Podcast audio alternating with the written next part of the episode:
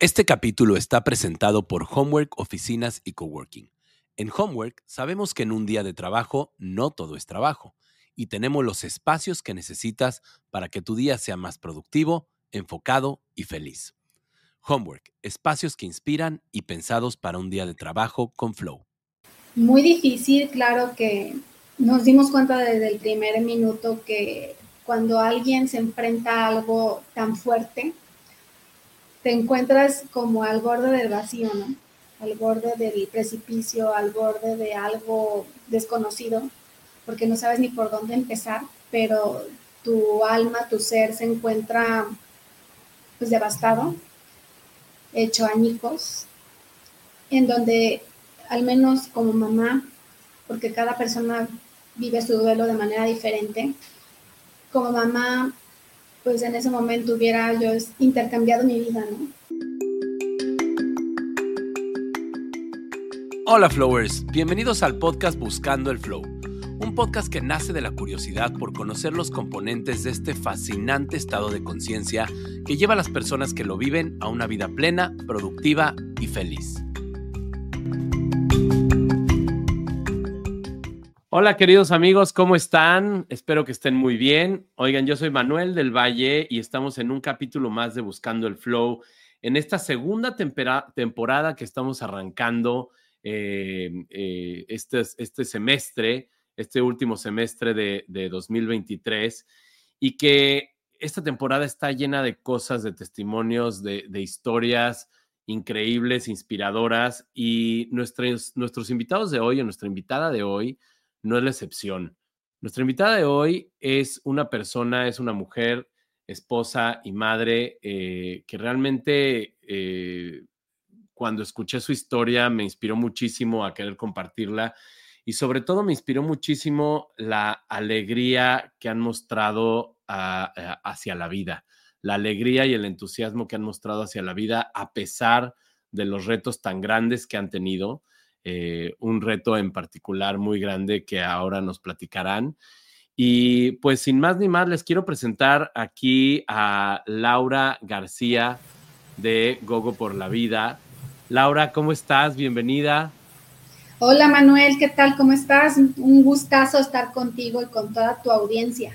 Igualmente, igualmente. Pues ya no, ya no te presenté eh, como se debe, Lau, pero Laura, junto con su esposo Toño, son fundadores de Gogo por la Vida, que es una fundación eh, que se dedica a prevenir eh, eh, accidentes, en, sobre todo en niños, pero en, personas que, puedan sufrir de algún accidente en casa o en, o en cualquier lugar.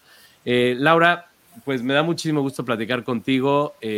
bienvenida. Platícanos un poquito quién es Laura, de dónde vienes, en dónde estás y a dónde vas. Ay, gracias Manuel, el gusto es mío. Pues bueno, soy de Zacatecas, allá nací, allá está toda mi familia, hablo de hermanos papás. Vivimos en la ciudad de Querétaro. Como bien dijiste, soy esposa y madre, esposa de Toño Tame, mamá de Regina y de Rodriguito. Y bueno, pues como si hablamos de temas profesionales, estudié mercadotecnia hace varios años, eh, gran experiencia en la parte comercial, pero en los últimos seis años y medio, más, bueno, más de seis años y medio, pues mi vida dio un giro en el cual pues ahora me dedico a otra cosa muy diferente que nunca me imaginé, pero que es la cosa más hermosa, que es fomentar el cuidado de la vida, el lograr transmitir ese amor en todas las personas y que encuentren ese enfoque tanto en sí mismos como en lo que es su familia. Entonces, así como me presentabas, ¿no? Que somos fundadores, mi esposo y yo, sí, somos representantes, ¿no? Somos ese medio, ese medio para lograr que estas, las personas que nos escuchen, las personas que conozcamos, amen tanto la vida presente y siempre estén pensando en un impacto, o sea, ¿para qué estamos aquí, no? ¿Cuál es nuestro propósito? ¿Por qué nacimos? Ok, ok. Oye, Lau, y cuéntame un poquito más eh, para los que no te conocen. ¿De dónde viene Gogo por la vida? Yo conozco tu historia y, como les comentaba, me parece una historia súper inspiradora y, sin duda es, es algo triste y es algo muy fuerte que nadie quisiéramos vivir. Sin embargo, ustedes son un ejemplo porque han sabido darle la vuelta y hacer algo mucho más grande y lo cual creo que honra, honra la memoria de, de la vida de Rodrigo Cuéntanos un poco más eh, lo que sucedió. Exacto, Gogo por la vida es Gogo por Rodrigo, Rodrigo, mi bebé más pequeño. Tuvimos el honor y la dicha de conocerlo un año, tres meses, más nueve meses en mi vientre. Y pues sí, eh, vivimos algo muy inesperado, como es perderlo una tarde del 19 de enero por atragantamiento algo que desafortunadamente no le pasa, no me pasó solo a mí, digo, para mí pues me duele todo, me duele esta historia, pero al enterarnos mi esposo y yo que es la causa de muerte número uno en niños menores de dos años, fue algo que nos impactó mucho no haberlo sabido antes. Y de ahí nace la misión de querer transmitir nuestra historia para que las familias que nos conozcan y escuchen aprendan, entiendan y lo tomen como una obligación, responsabilidad y sobre todo a partir del amor por las personas que aman, que pues prevengan y cuiden y se preparen, ¿no? Porque lo que nos pasó de atragantamiento es algo que se puede prevenir, es algo que se puede manejar y no es complicado no es complicado, pero cuando te enfrentas a la emergencia, cuando ves que una persona tan pequeñita, tan vulnerable, se está asfixiando, te impacta y no sabes cómo reaccionar, pues puedes perder el control de una manera muy fácil y además estás contra el tiempo. Ese es el tema, estás contra el tiempo y se necesita tener la seguridad, el conocimiento y la práctica para poderlo aplicar y sabemos hoy en día que se puede, que se puede hacer. Y al final también hemos descubierto, ¿no? O sea, no es solo para los bebés, claro que son los más vulnerables, pero en realidad todos nos podemos atragantar.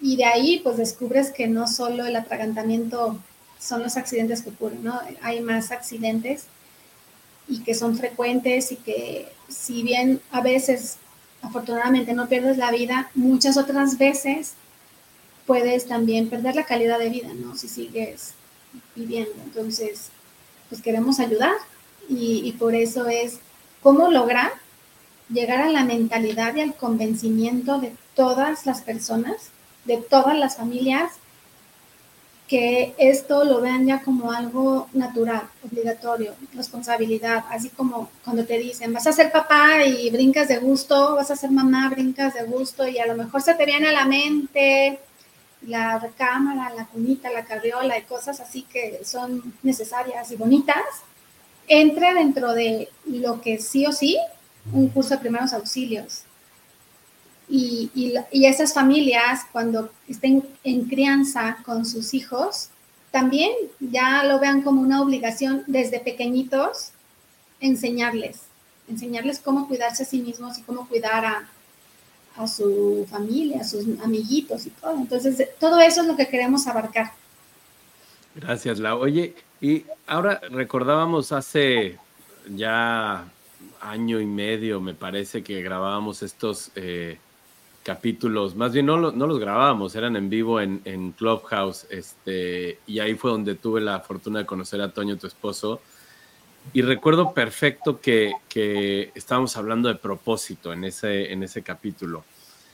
Y cuando sube a, al audio Toño este, y nos cuenta la historia de, de, Rodrigo, pues fue en ese momento que me quedé, la verdad es que súper, súper inspirado de su historia. Pero cuéntame un poco más, eh, em, en ese momento, en ese momento que, muchas cosas pasaban por tu cabeza y por la de Toño, estoy seguro, eh, ¿cuánto tiempo pasó para que ustedes pudieran realmente darle un sentido a, la muerte, más bien a la vida de Rodrigo, a, lo que significó su vida. ¿Cuánto tiempo pasó y cómo, cómo lograron ustedes encontrar ese propósito tan grande como lo es hoy Gogo por la vida? Y mira, tal vez no lo van a creer, pero aproximadamente tres, cinco días después, una persona que traía yo creo que esa misión en nuestra vida, le habla a Toño, mi esposo, le da el pésame y le recomienda que, ¿por qué no?, ayudar a más personas por medio de una página de Facebook, porque sabía el impacto que estaba causando, ¿no? la noticia en sí. En ese momento Toño estuvo muy receptivo, muy abierto y aceptó, aceptó como el reto, porque era un reto, ¿no? El, el abrirse y el decir sí, sí, una página de Facebook para eso y hacerlo pues tan público. Y no me consultó, digo, lo cual pues, no me importa porque al contrario, qué bueno. Tal vez le hubiera dicho que no si me hubiera consultado en ese momento. Pero ya cuando él me da la noticia, oye, mira, me la muestra, ¿no?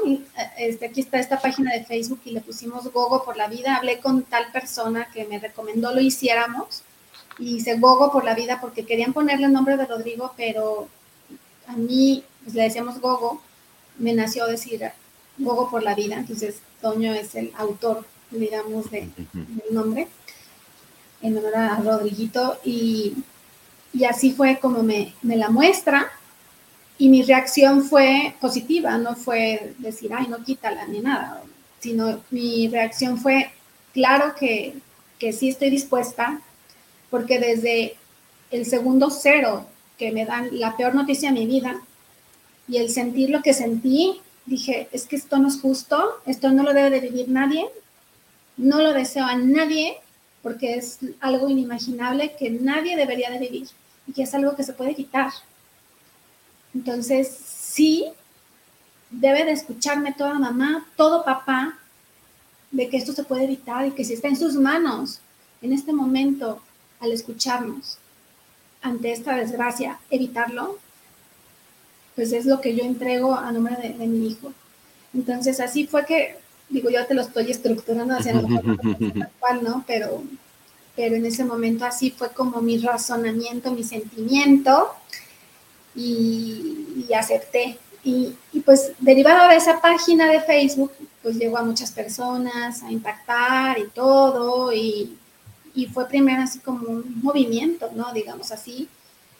Y llegó pues a oídos de varias personas que justamente pues estaban en los medios de comunicación y nacionales, locales y demás.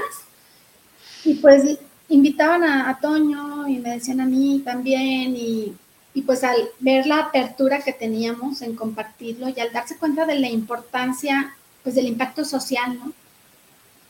Fue que pues sí, empezamos al principio así a, hacer como un medio de difusión, por decirlo de alguna manera, y, nuestra historia pues logró estar en, pues, en medios nacionales y, de ahí muchas personas nos empezaron a contactar en, las redes y decir gracias, ¿no? Gracias porque tuvieron algunos episodios de, desafortunadamente, esas personas de, pues, de un posible accidente pero tomaron conciencia y como cuando íbamos a los medios íbamos con paramédicos y demostraban, explicaban, entonces sí lograba como quedarse la idea en las personas. Entonces salvaron vidas de sus hijos, ¿no?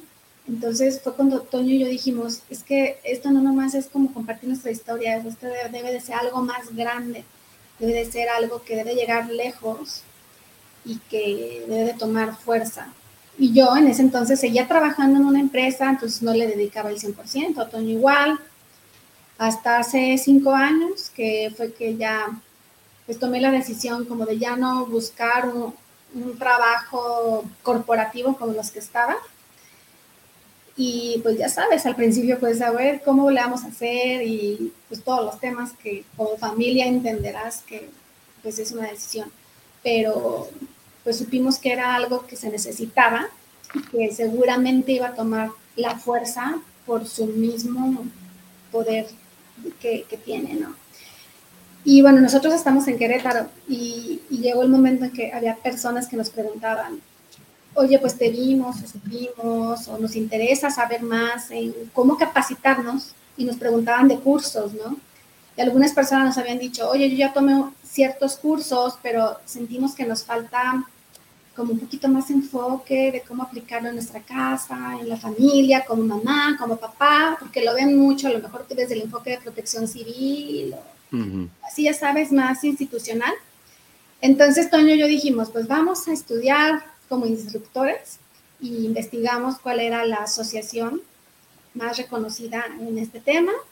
Por supuesto que ya no sabíamos todo, ¿no? Porque íbamos con los paramédicos a todos lados, pero dijimos, no, esto tiene que ser como una certificación y estudiamos con la American Heart Association como instructores, pero enfocados a familiares y, amigos, no, no, a paramédicos, o sea, a un nivel que al final del día somos como el más importante, ¿no? Porque somos como el primer eslabón, si nosotros como primer eslabón o primer respondiente somos los que reaccionamos adecuadamente, pues vamos a ser esas personas que va a preservar la vida de, pues de la persona que pase el accidente. Entonces, así fue y Toño y yo pues ya, digamos que tenemos esa certificación y ya, más yo que Toño en este momento pues doy cursos y me volví instructora también y pues ya más de 3.500 personas capacitadas.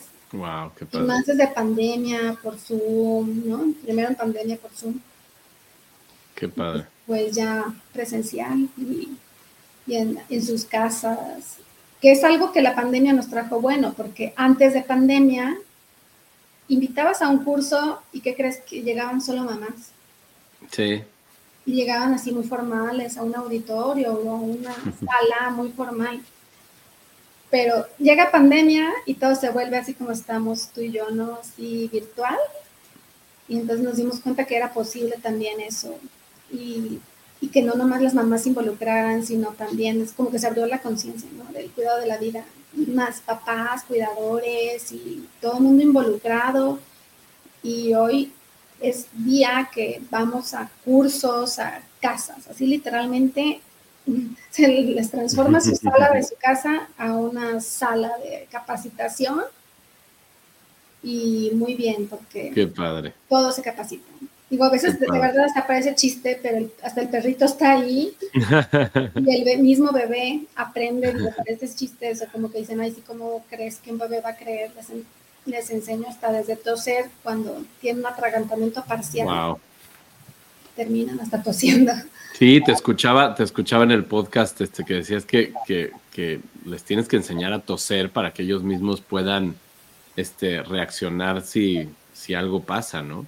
Oye, oye, y ahora que comentas que, pasó muy poco tiempo de, del accidente a que Toño abriera esta página de Facebook que tengo aquí enfrente, que tienen ya 11 mil seguidores y que los invito a los que nos están escuchando o viendo eh, que se metan es en Facebook está como Gogo por la vida, así como se oye, todo seguido. Eh, pero, ¿cómo vivieron ustedes esta? Me imagino que debe haber sido una montaña rusa de emociones este, de todo tipo, ¿no? Hasta incluso sentimientos de, culpabilidad, sentimientos de en, pareja, este, tu, misma hija. ¿Cómo vivieron este duelo?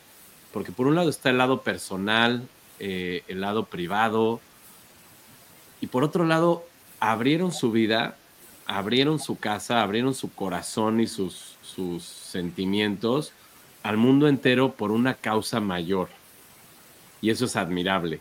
¿Cómo vivieron ustedes estos días entre, entre el luto, entre eh, el duelo y este propósito increíble?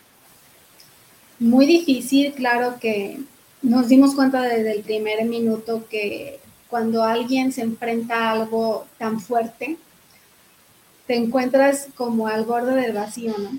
Al borde del precipicio, al borde de algo desconocido, porque no sabes ni por dónde empezar, pero tu alma, tu ser se encuentra pues devastado, hecho añicos, en donde al menos como mamá, porque cada persona vive su duelo de manera diferente, como mamá, pues en ese momento hubiera yo intercambiado mi vida, ¿no? yo, yo pensaba, ¿por qué no me llevas a mí de que Rodrigo viva? Y, pero pues luego pues descubres que eso no es posible y, y pues sí te encuentras ante un tema muy pues desconocido, ¿no? Porque no hay una cultura del duelo, nadie te dice por dónde empezar. Los tanatólogos existen hoy en día, son los profesionales especializados en atender temas de pérdidas, no solo de la vida, sino de cualquiera, pero pues con quién vas, quién es el bueno, y eso es como para el tema, pues tanto personal, pareja, como mamá, como de cómo ayudar a la niña, de cómo manejarlo en el trabajo, porque como te decía, yo trabajaba en un corporativo, ¿no? Entonces, y regresar a trabajar. Entonces son muchas cosas a las que te enfrentas y el cómo ir pues viviendo sin alguien que ocupa tu corazón y que y al que sigues amando estando o no estando ¿no? físicamente y todo lo que te relaciona con él, ¿no? Sus cosas, era un bebé, o sea, todo, imagínate tú, pues todo lo que, pues no, entre que no puedes creer y está, ¿no? Pero que por otro lado está la niña, ¿no? Que te necesita y que eres mamá y que pues tienes que agarrar fuerza, fuerza primero por ella, al menos en mi caso así fue, ¿no? Que, que tenía alguien que una razón por la cual seguir. Y primero yo pensé en ella, porque mi niña tenía tres años. Entonces, que ella me necesita y pues por ella voy a tratar de salir a flote, a pesar de, de todo. Y pues Toño y yo buscamos todo tipo de herramientas tanatológicas, psicológicas, terapéuticas, este, de todo tipo, ¿no? Hasta de aromaterapia, este, pues todas las herramientas posibles que involucran todos tus sentidos, tu parte mental, libros, sea, todo lo que te nutriera para poderte reconstruir. La parte del espiritual, por supuesto, que es fundamental, fundamental, y la parte de la fe, el acompañamiento familiar y de amistades, sin duda también, ¿no? Vital. Y un grupo que nosotros encontramos de acompañamiento que justo se llama así, ¿no? Un grupo Acompaña, que para quienes nos escuchan y si saben de personas que están pasando también por algo similar de, un duelo, pues existe el grupo Acompaña, quien pues yo le agradezco infinitamente toda la vida, ¿no? Estar agradecida con ellas porque pues son mamás que estaban en la misma situación que yo, ¿no? De haber perdido un hijo. Entonces esa empatía pues fue la que me empezó pues a nutrir, a, a seguir a seguir y decir, bueno, pues porque tú sientes que estás como solo, ¿no? Que eres como que el único que le pasó eso, pero pues no, descubres que el dolor existe en muchas dimensiones y de muchas maneras y que a veces cuando vivimos la vida pues no, no conectas con ese dolor porque pues estás en el día a día, ¿no? En el trabajar, en el hacer, en el tener quizá, pero el ser, el ser es como que el que al final a veces volteamos a ver, ¿no? Pero en el dolor es donde descubres de qué estás hecho, con quién estás, con quién cuentas y de dónde te puedes abrigar y crecer. Es que me, me, llama mucho la atención eh, eh, todo lo que me comentes, sobre todo en el tema de, tu hija, ¿no? Porque eh, normalmente, y como lo hemos hablado y hace ratito, este, y, y, también si, si Toño está por ahí y se quiere unir, bienvenido, mi querido Toño, este, adelante, pero lo comentábamos antes de, empezar a grabar, que este, pues que, que parte del flow son los retos, ¿no? Pero pues nunca te imaginas que vas a vivir un reto, un reto tan grande como ese. Mi querido Toño, bienvenido.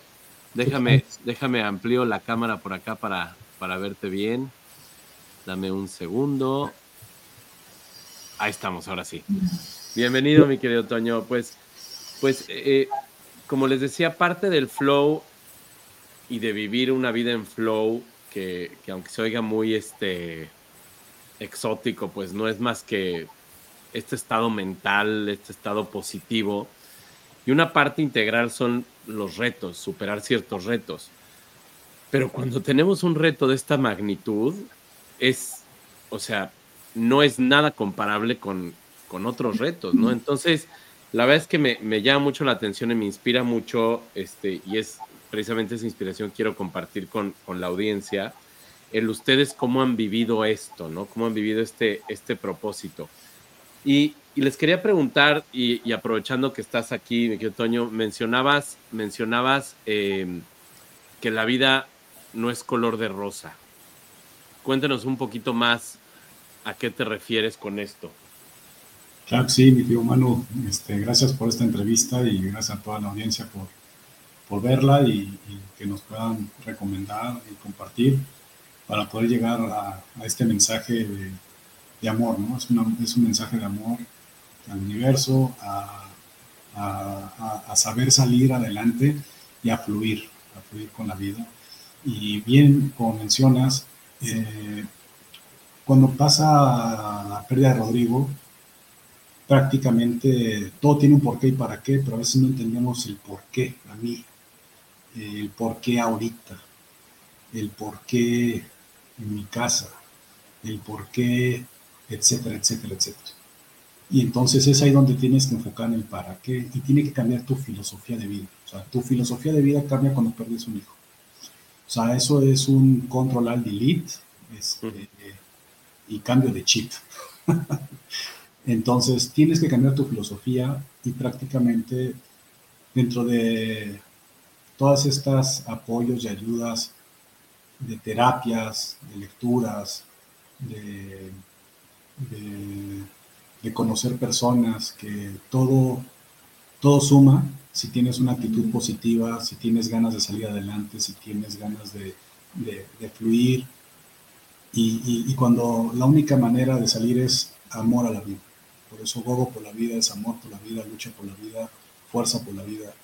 Y, y dentro de este cambio de filosofía, yo llegué a la conclusión que la vida no es color de rosa, sino es una escala de grises, que tú vas pintando al color que tú quieras. Eh, todos en la vida, depende de la filosofía de cada quien, desde mi punto de vista, venimos a aprender y venimos a compartir. Y, y Rodrigo, como cualquier bebé, o pues sí, un bebé que, que, que, es inocente y que pierde la vida por X y Z razón, eh, yo creo que no vino a aprender, sino vino a enseñar. Uh -huh. Y es ahí donde eh, tienes que ir entendiendo que los hijos son prestados, que los hijos se van a ir algún día de tu casa, solo todo el mundo pensamos que se van a ir después de que terminen la universidad y se van a casar, ¿no? Claro. Eso es como que... Como la ley de la vida que creemos, ¿no? Sí, es la cultura que nos vamos, nos vamos creando, ¿no? O sea, nosotros sí. nos vamos creando una cultura y, y, obvio la cultura del mexicano es diferente a la, eh, a lo mejor de otros países, pero por ejemplo en la India pues celebran mucho la muerte, ¿no? Y, entonces eh, es otra cultura, otra filosofía, es otra manera de ver a la vida y la forma de, de reencarnación, etcétera, etcétera, que no quiero entrar a esos temas para no desviarnos, pero eh, regresando a la, a la, frase de la teoría no es color de rosas, porque realmente nuestra sociedad o nuestra cultura nos van pintando que todo es muy bonito. ¿no? O sea, las redes sociales te pintan de que, wow, esta persona está viajando y y este, sí, sí, está en Europa y el siguiente mes está en Canadá y el siguiente mes está en Chile y oye, ¿cómo le hacen? No? O sea, y piensas que toda su vida es color de rosa y, y, y, y pues muy aspiracional, ¿no? Y este, oye, está cambiando de coche nuevo y pues todo, todo mundo piensa que, o sea, nos vamos creando un estereotipo. Y valores que no, no son, ¿no? que la vida es perfecta en otras personas menos en nosotros. Entonces, la, verdad es que no es cierto. ¿no? O sea, creo que eh, eh, esa vida color de rosa que a lo mejor nos enseñan las caricaturas de niños, desde niños pues nos están metiendo un chip, ¿no? De la princesa y este, Disney. Y, que no sabes enfrentar el dolor y poca resistencia a la frustración o cosas de cómo superarte, ¿no? Ojalá se promueva más la resiliencia como valor desde la infancia. Totalmente. Entonces creo que en nuestra cultura mexicana, creo que falta mucha inteligencia emocional. Entonces, eh, dentro de esa cultura eh, que tenemos que evolucionar como, como seres, si tú comparas esa cultura con otros países, pues tienen una eh, resiliencia mucho más fuerte, obvio, en Europa, en Canadá, en Estados Unidos, en las partes nortes, pues los cambios climáticos te van haciendo resiliente. O las guerras, ¿no? A las que se enfrentaron sus generaciones, sus ancestros, pues los convierte en alguien ya más fuerte, hasta genéticamente, ¿no? Sí, y, yo creo que como aquí complementando un poquito, pues el tema de los primeros auxilios psicológicos, que fue lo que Toño y yo nos dimos cuenta que hacían falta. Que hoy nos dedicamos mucho más a la parte de primeros auxilios físicos, por la prevención y el cuidado pues, en general de la vida, pero a lo que nos enfrentamos Toño y yo es eso, o sea que hace falta esa parte de primeros auxilios psicológicos. Oye, y, algo que mencionaste en el, en el podcast que escuchaba de, por ella, este, que se los recomiendo también que, lo escuchen, eh, que me llamó mucho la atención, es que no ocultabas cuando estabas triste, cuando llorabas con tu hija, pues normalmente uno se hace el fuerte, ¿no? Se hace, no, yo no, eh, enfrente de mis hijos no voy a llorar. ¿Cómo, cómo, qué les ayudó a ustedes a vivir estas emociones y a transmitírselas a su hijo, a, su hija, perdón, a, a, mostrar esta vulnerabilidad? Este, porque el tema que comentan es importantísimo, o sea, el, el tema emocional. Yo creo que pandemia fue un disparador impresionante, el lado positivo de la pandemia fue que nos hizo mucho más conscientes de la salud mental y de la salud emocional. Antes como que no lo teníamos en el radar y a partir de pandemia este, fue un poco más eh, visible. Entonces, ¿cómo, ¿cómo les ayudó a ustedes o qué los inspiró a, realmente abrirse y a ser vulnerables? ¿no? Porque también me imagino que no ha de haber sido fácil el abrir su, como decíamos hace unos momentos, el abrirse su corazón al mundo este, cuando acaban de, de, vivir una tragedia como fue este, el accidente de Rodrigo, ¿no? Entonces, hablando de, inteligencia emocional y de emociones, ¿cómo, ¿cómo vivieron ustedes esas emociones y cómo las viven hoy día con su hija? Mira, este, lo, lo principal fue que, pues sí, Rodrigo se nos adelantó, pero tenemos una hija, ¿no? Entonces, depende de nosotros al 100%.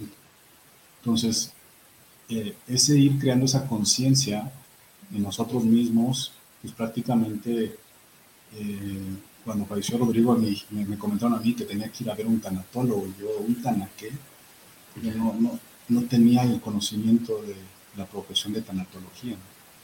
Entonces, eh, y eso que estudié en buenas escuelas, en buenas universidades, he trabajado en varias empresas internacionales, pero pues soy ignorante en este, en este concepto.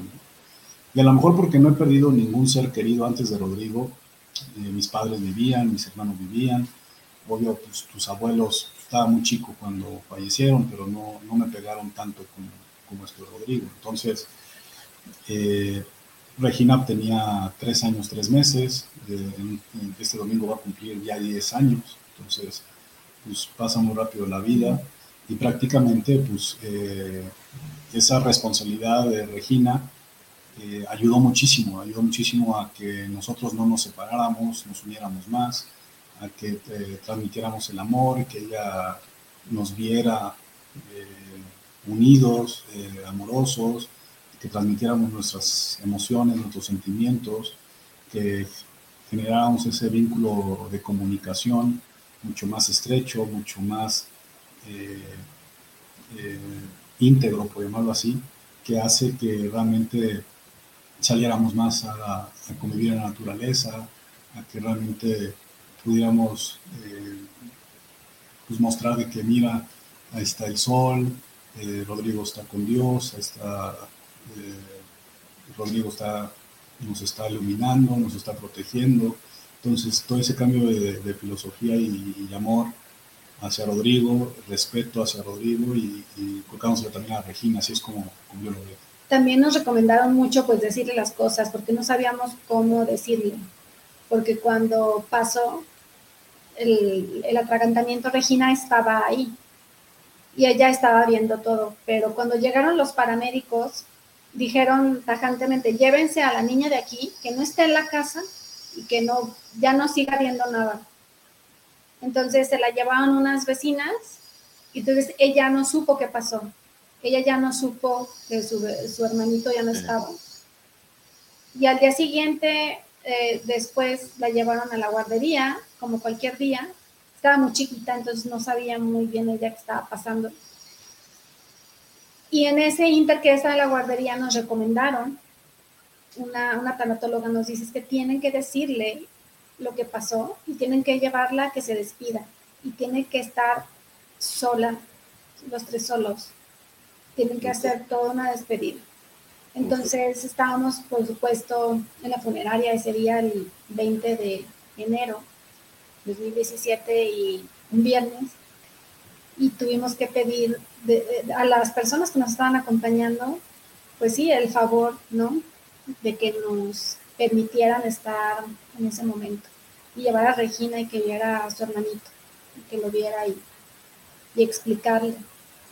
Y, y, pues eso fue algo como la primera parte dura y difícil de cómo explicarle, las cosas como por su nombre, pero también en cierta forma darle paz a ella, que aunque así, insisto, muy chiquita, pero que estoy segura que ni comprendió porque hoy no se acuerda, no se acuerda muy bien. Pero, pero ella le quedó claro en ese momento de que se estaba despidiendo de, su hermanito. Sí, fue un momento pues, muy, muy difícil porque pues imagínate, ¿no? O sea, tener ahí el féretro, a Rodrigo y llevar a Regina y estar nosotros tres solos, pues prácticamente despidiéndonos, ¿no? Entonces, eh, son cosas que, que tienes que ir cerrando ciclos, cerrando eh, pues esas puertas y despidiéndote, ¿no? Entonces creo que eh, la, manera de cómo vas llevando las cosas con amor y prácticamente enseñándole a, Regina de que su hermano no va a estar ya más y que se despida ahí físicamente de él, pues ayuda a que ella vaya entendiendo y no tenga problemas en un futuro. Claro. y, sobre todo lo que, lo que me llama la atención es que la misma, la misma Regina fue un factor importante para que ustedes salieran adelante. Si no fue, ah, si no es que el, factor más importante para que ustedes salieran adelante. Y, yo creo que ella misma se da cuenta de eso, ¿no? Ella misma se da cuenta de eso porque, este, pues yo creo que eh, ha percibido el amor que ustedes le han entregado y ese amor por la vida que han tenido, este, sobre todo eh, con esta fundación que hicieron ustedes. Y les quería preguntar, eh, después, de, después de, este tiempo, después de que ya hicieron Gogo por la vida, eh, se prepararon, encontraron este propósito de, prevención este, para salvar vidas. también el, mindset que adoptaron ustedes y la forma de pensar este, que, es, que es admirable, que es más allá de de la tristeza. O sea, estoy seguro que, que, obviamente fue un momento triste, fue un momento eh, trágico eh, que nadie quisiéramos vivir, pero lo admirable es que la alegría de vivir de ustedes y la, la y lo que transmiten este, pues en sus redes, en las, las mismas fotos que se ven en, Facebook, en, sus redes, eh, pues transmiten esta alegría por la vida. Eh, y eso, pues, como les digo, es, es admirable. ¿Cuál es el mindset que tienen ustedes en, en, cuanto a la vida? O sea, ahora sí que yéndonos un poquito más eh, filosóficos de alguna manera, ¿qué significa la vida? ¿Qué, qué es la vida? ¿Cuál, ¿Cuál es el propósito de la vida? ¿O cómo encuentran ustedes ese propósito? Y esa felicidad, sobre todo. Claro, pues bueno, el mismo amor, ¿no? El mismo amor a Rodrigo. Hoy entendemos, ¿no? Hoy entendemos que ese amor a Rodrigo y a Regina y a nosotros mismos, porque a veces pensamos que, que vivimos hacia, hacia afuera, ¿no? Pero el lograr, que es algo creo que no fácil, ¿no? El lograr hacer esa introspección de amar tu propia vida. si no amas tu propia vida, no eres capaz de amar a los demás. Entonces, el, llegar a ese punto y, al, y descubrir o buscar todos los días, porque es algo que tiene que nutrirse todos los días, que tenemos un propósito de estar aquí, hasta en, en esta misma conversación, ¿no? Que cada conversación tiene un propósito, pues eso es lo que te hace, es el motor, es la gasolina, es, lo es todo, lo es todo para poder estar presentes y decir, ok, sigo aquí a pesar de, pero por esto, por este, esta razón, pues darle un sentido y con ese espíritu de amor. Eso es, o sea, más allá de que sí tenemos ese vacío, ese dolor, es como una transformación. Estamos convencidos que la transformación existe y que mientras existamos y estemos conscientes y podamos entregarlo, pues así lo vamos a hacer. Sí, desde mi punto de vista, eh, es algo que tienes que afrontar a tus egos y a tus miedos. Entonces, cuando tú, pues todo el mundo tenemos miedo a la muerte, por lo menos la cultura aquí de México le tiene miedo a la muerte, nos reímos de la muerte, este, pero no estamos preparados para la muerte. Sí. Entonces, eh, y mucho es por nuestros egos y nuestros miedos. Entonces, cuando tú afrontas tu ego, tu miedo de que sí voy a salir adelante, tu ego, de, o yo, yo, yo, yo me decreté de que yo estoy cerrando el tomo uno de mi vida, no el capítulo, el tomo uno de mi vida y abro el tomo dos de mi vida. O sea, voy a hacer otro Toño Tama. O sea, no voy a ser el mismo. Entonces tú tienes que empezar a decretar y afrontar tu ego y decir, ¿sabes qué? Ahora voy a ser otra persona.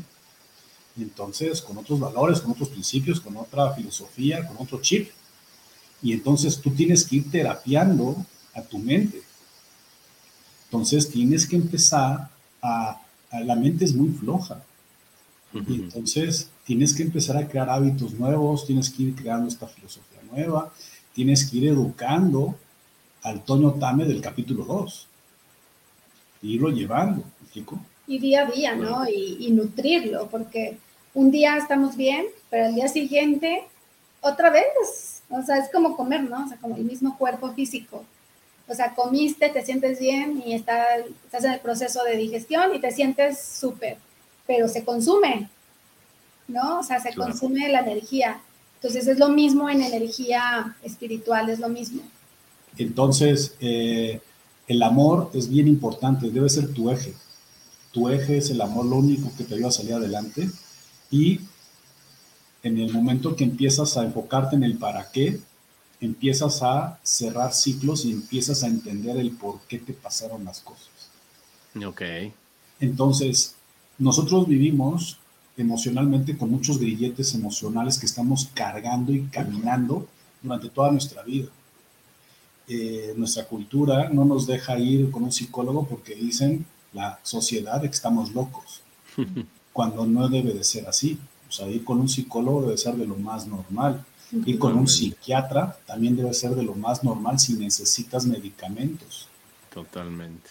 Pero el estereotipo de nuestra sociedad, y no importa el extracto social, desde la gente de bajos recursos como la gente de muchos recursos económicos, te tienen estereotipado, o sea, te ponen el estereotipo de que, ah, vas con psicólogo o psiquiatra. No, este, estás muy mal. Estás súper estigmatizado, ¿no? Exactamente. Entonces, eh, tenemos muchos miedos, tenemos muchos egos que, que, hacen que prácticamente se nos nuble y no queramos este, tocar este tipo de temas. La religión, no quiero entrar en tema, pero también la religión que tú practicas tiene mucho que ver. Entonces, eh, si tú te echas la culpa, que es parte del, del proceso de, del duelo, hay una parte que es la culpa, y a veces esa culpa te la echas tú, o se la echas a Laura, o se la quieres echar a, a otras personas, o se la echas a Dios, o a la naturaleza, o depende de tu religión, depende de tus creencias eh, ideológicas, pero le empiezas a echarle la culpa a todo el mundo y prácticamente no te quedas ciclado, te quedas ciclado y no fluyes. Te victimizas. Entonces, algo, algo, que yo he, he, aprendido es de que la vida es como andar en bicicleta. Si dejas de pedalear, te caes. y si le das vueltas al mismo tema, te quedas dando círculos y no avanzas. Sí, totalmente. Y te cansas. Y entonces tú tienes que seguir pedaleando, tienes que seguir viendo los, los nuevos horizontes, las nuevas, sea, no puedes vivir en el pasado, ni tampoco puedes vivir en el futuro, tienes que vivir el presente, tienes que amar el ser, hacer y tener, el ser feliz con lo que tienes, mucho, poquito o nada. Como agradecer, ¿no? Yo creo que la parte de la gratitud es como que aquí lo, lo vital. Entonces, para poder ser, tienes que agradecer. Totalmente. Entonces, Oye, perdón, no más para terminar, el ser. No, adelante, adelante el ser, hacer y tener, en ese orden. No el tener qué tengo que hacer y luego soy. Sí. Entonces, el paso número uno es el ser, pero el paso número cero, que es antes del ser, como bien lo dijo Laura, es el agradecer lo que tengo y luego soy. Y entonces empezamos a cambiar también eh, todos estos valores familiares que se han cambiado en la sociedad, que es parte de los pilares de Gogo por la Vida. Son primeros auxilios eh, físicos, los eh, valores familiares y la ayuda en el duelo. Entonces, esta ayuda en el duelo, nosotros hemos ayudado a varios padres que han perdido hijos y a personas que están en una situación difícil, emocional, y los vamos canalizando con varios tanatólogos que nos, eh, nos ayudaron a nosotros y que también han ayudado a otras personas. Entonces, es, es son parte de los pilares de Bogo Polar. Ah, qué padre. Les, iba a decir que aquí tengo una de mis frases favoritas que es amor fati este, que significa amar tu destino o amar tu o amar lo que te sucede, que no es tolerar, no es aguantar, es amarlo. Pero cuando escucho historias como las de ustedes, o sea, oigo la frase y digo, ah, sí, qué padre amar. Pero cuando oigo historias como las de ustedes, digo, ay, cabrón. o sea, ya cuando, cuando escucho ese tipo de historias y digo, amor fati, sí, ¿De veras? Entonces, híjole, la verdad es que eh, es admirable lo que ustedes han hecho y, esto sí es el ejemplo tal cual de amor Fati, este, más, más claro que he visto y, pues les quiero agradecer por esa, esa inspiración también.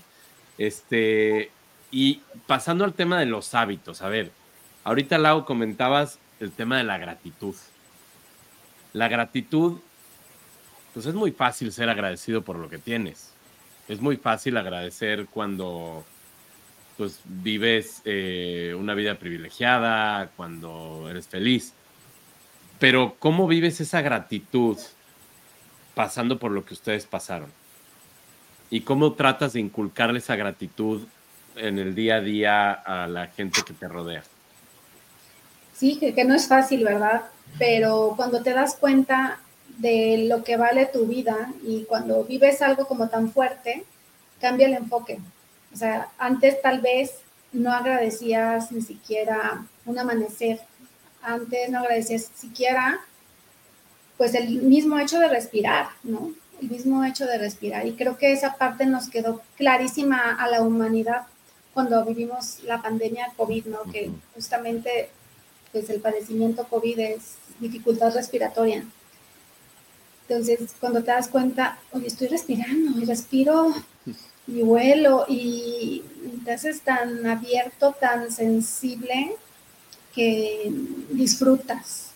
Del agradecer se transforma a disfrutar y decir, ok, no está mi hijo, mi bebé chiquito no está, pero tengo que aprender a estar con quien sí está, aquí, con quien sí veo, con quien sí toco, con, con quien estoy interactuando, con lo que sí tengo, con lo que qué voy a hacer con lo que sí tengo, qué quiero lograr con lo que tengo, qué necesito, qué necesito hacer. Entonces es ir como pensando de esa manera, pero insisto, es como irlo nutriendo todos los días. Eh, hay momentos en los que, por ejemplo, al amanecer, cuando te despiertas y quizá muchos siguen dormidos y tu misma familia sigue dormida, es como el momento idóneo para hacer ese encuentro contigo mismo, que hay quienes le llaman meditación o le llaman mindfulness o como cada quien quiera, oración, pero el tema de llegar y concentrarte y que hacer que esos pensamientos del hacer no te invadan es todo un reto, ¿no? Todo un reto. Qué padre. ¿Y, cuáles son estos hábitos? Eh, veo, veo también, Lau, que te, em, te certificaste, em, aquí está, como Workplace Wellness Coach eh, y después de Latin Powerhouse em, y después eh, Coach de Hábitos. Cuéntanos un poquito más de estas certificaciones y por qué las estás haciendo o por qué las hiciste más bien. No, y es algo que ya sé que es mi vocación hoy en día, ¿no? Desde el momento en que me di cuenta de que tenía que empezar por el amor personal, no como ego, sino la parte realmente ama tu cómo cuidas, te cuidas tú para que puedas acompañar, porque dices, ¿para qué quiero que mi hija Regina o mi esposo Toño tengan una esposa enferma, ¿no? O una mamá enferma o, o una persona que siempre se está victimizando. Entonces, ¿cómo te nutres? Pues entonces desde ahí llegó a mi vida, igual y gracias a, los, a las redes sociales, el Instituto Hábitos, de Valeria Lozano y que empezó a hacer como muchísima publicidad, ¿no? Y, pero llegó conmigo, llegó a mí y, y lo vi y dije, es que esto es lo que necesito aprender, necesito aprender y también cómo le voy a hacer para que mi esposo también tenga esa calidad de vida, ¿no? O sea, si voy a vivir no sé cuántos años, los que sean, pero vivirlos bien. Entonces tomé esa certificación y, y también fue un giro, ¿no? Porque muchas cosas que hacemos o en la sociedad se hacen por la misma, pues sí, el mismo estrés, ¿no? El, la comida procesada y muchas cosas que están en nuestro entorno, pues más que nutrirnos nos destruyen, ¿no? Claro. O sea, silenciosamente, porque no te das cuenta. Pero ya cuando estás enfermo llegas o te das cuenta de las estadísticas que enfermedades cardiovasculares o de metabólicas síndromes metabólicos. Y dices, no, bueno, a ver, déjame ver a mi alrededor y sé que por dónde tengo que empezar a trabajar. Enfrente de mí tengo que empezar a trabajar en mí misma, en aquí al lado. Y ese es el mayor reto, ¿no? Entonces, de ahí, de ahí este, nace y me encanta, de hecho, quisiera hacer una especialidad en medicina preventiva en, próximo, próximamente y aplican perfectamente para poderlo transmitir a todas esas familias que hoy se capacitan con nosotros en primeros auxilios, pero ir acompañándolos en más temas para que ellos mismos cambien también esa parte de que estamos trabajando. No digo que ya estamos al 100, ¿verdad, Toño y yo? Pero que todos los días tenemos ese reto hasta cuando se nos aparece un pastel, ¿no? En lugar de comerme tres rebanadas, pues no, es que no la quiera probar, ok, me como una, media, o no sé. Tomar decisiones es lo que tienes que ir haciendo. Oye, y, además de la gratitud, que ya lo comentamos, ¿cuáles son estos hábitos que ustedes como pareja o como familia tratan de cultivar este, en su vida diaria? Claro, pues eh, realmente los hábitos es desde despertarnos temprano, ¿no? Eh, si se puede entre 5, 5 y media de la mañana, eh, y cuando despiertas, pues prácticamente es esa zona, esa etapa del, día donde es agradecer. Entonces, ya sea con música eh, enfocada a, a, este tipo de... A mí me gusta usar música de fondo, a veces lo hacemos solos, a veces lo hacemos en pareja. Regina todavía está dormida, pero prácticamente nos van a, vamos creando esa cultura de, de dormirnos temprano, de siempre agradecer, no dormirnos eh, eh, enojados, o sea, siempre llevamos ya 10 años de casado y prácticamente, eh, prácticamente siempre tener una buena comunicación, tener, pues, así que hábitos y, valores de, familia, que es, que, es, parte de lo que inculcamos en los valores familiares de Luego por la Vida, prácticamente el respeto, la comunicación, eh, la vida saludable, tanto emocionalmente como físicamente. O sea, nosotros hemos detectado que tenemos cinco esferas, ¿no? las cinco esferas del ser, que es la parte física, eh, la parte eh, mental, espiritual, emocional y económica. Entonces también es muy importante la parte económica porque vivimos en un mundo que se rige por la economía. Entonces, aunque no, no es parte de nuestro ser, pero sí es parte de, de la vida que vivimos en este mundo.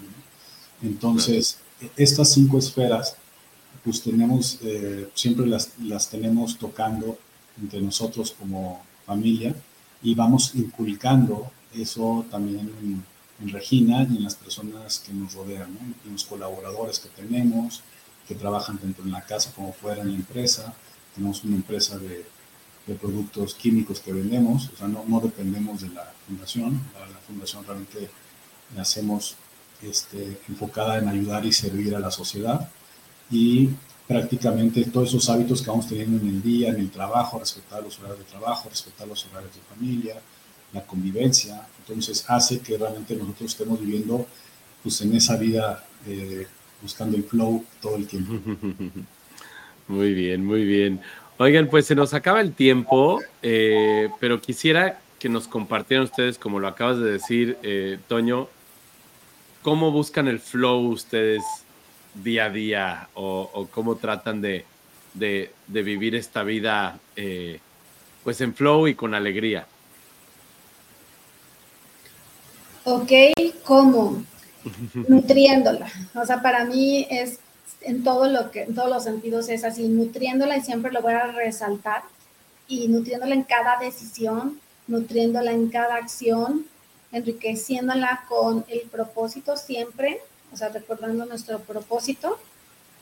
Y, no, no es que sea estático el propósito porque siempre se puede complementar, ¿no? Siempre se puede fortalecer, no, no, no puede ser perfecto, pero diario, diario, diario, o sea, es diario fluir, fluir como el agua y tener esa flexibilidad, ¿no? Para irte adaptando, ya sea para crecer más o para acomodarte, ajustarte, vienen cosas inesperadas siempre y no todo tienes control, aceptarlo, aceptar lo que no tienes control, pero, sí tener esa voluntad y esa visión y ese empuje para que realmente llegue a suceder lo que estás buscando, entregar. Para mí buscar el flow es, eh, número uno, es pensando que yo soy un río y el agua pasa por ese río. Siempre vamos a tener piedras que nos, nos cambian el cauce del río eh, y prácticamente esas piedras son grilletes emocionales.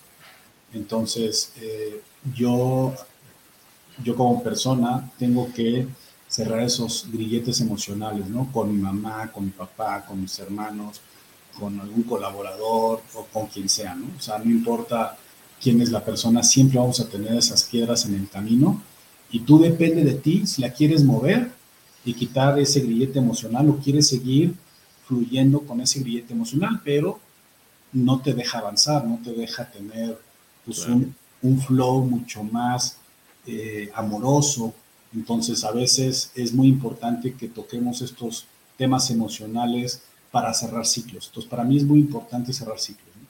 Este, y eso es lo que a mí me ayuda a, cuando yo cierro ciclos, yo estoy buscando el flow, un flow mucho más amoroso en, mi vida y sé que en un futuro van a salir más piedras, pero pues ya tengo la técnica para poder fluir sin ningún problema.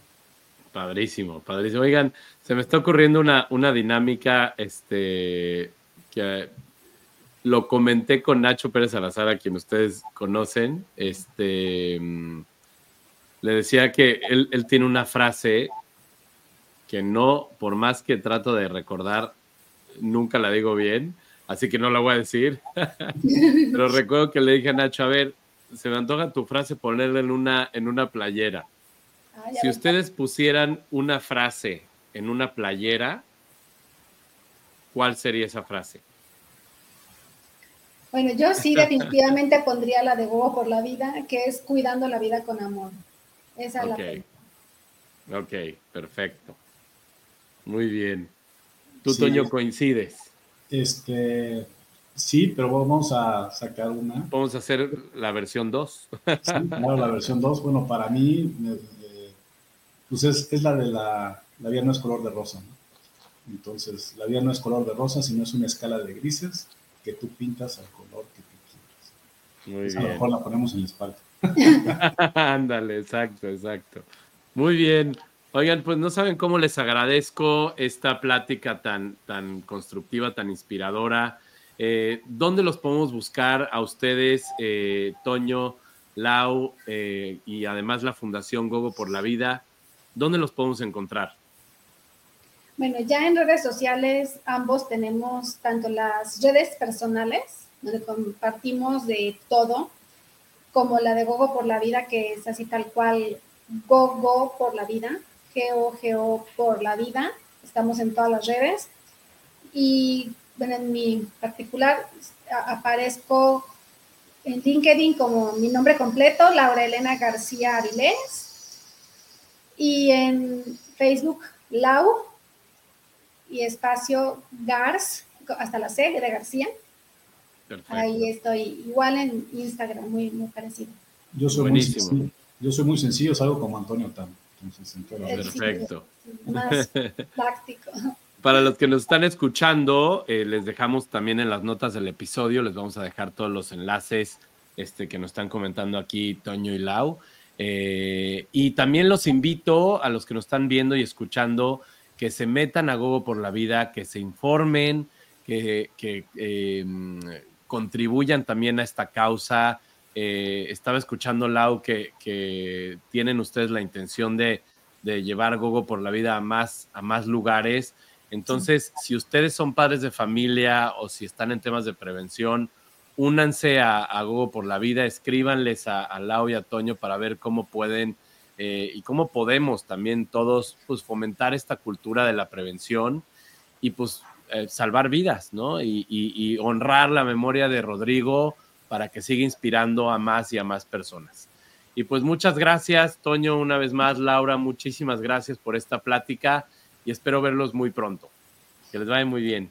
Gracias, Manuel. Gracias a todos. Muchas gracias. Bonito saludos. día. Bonito Hasta pronto. A ver, ahora sí.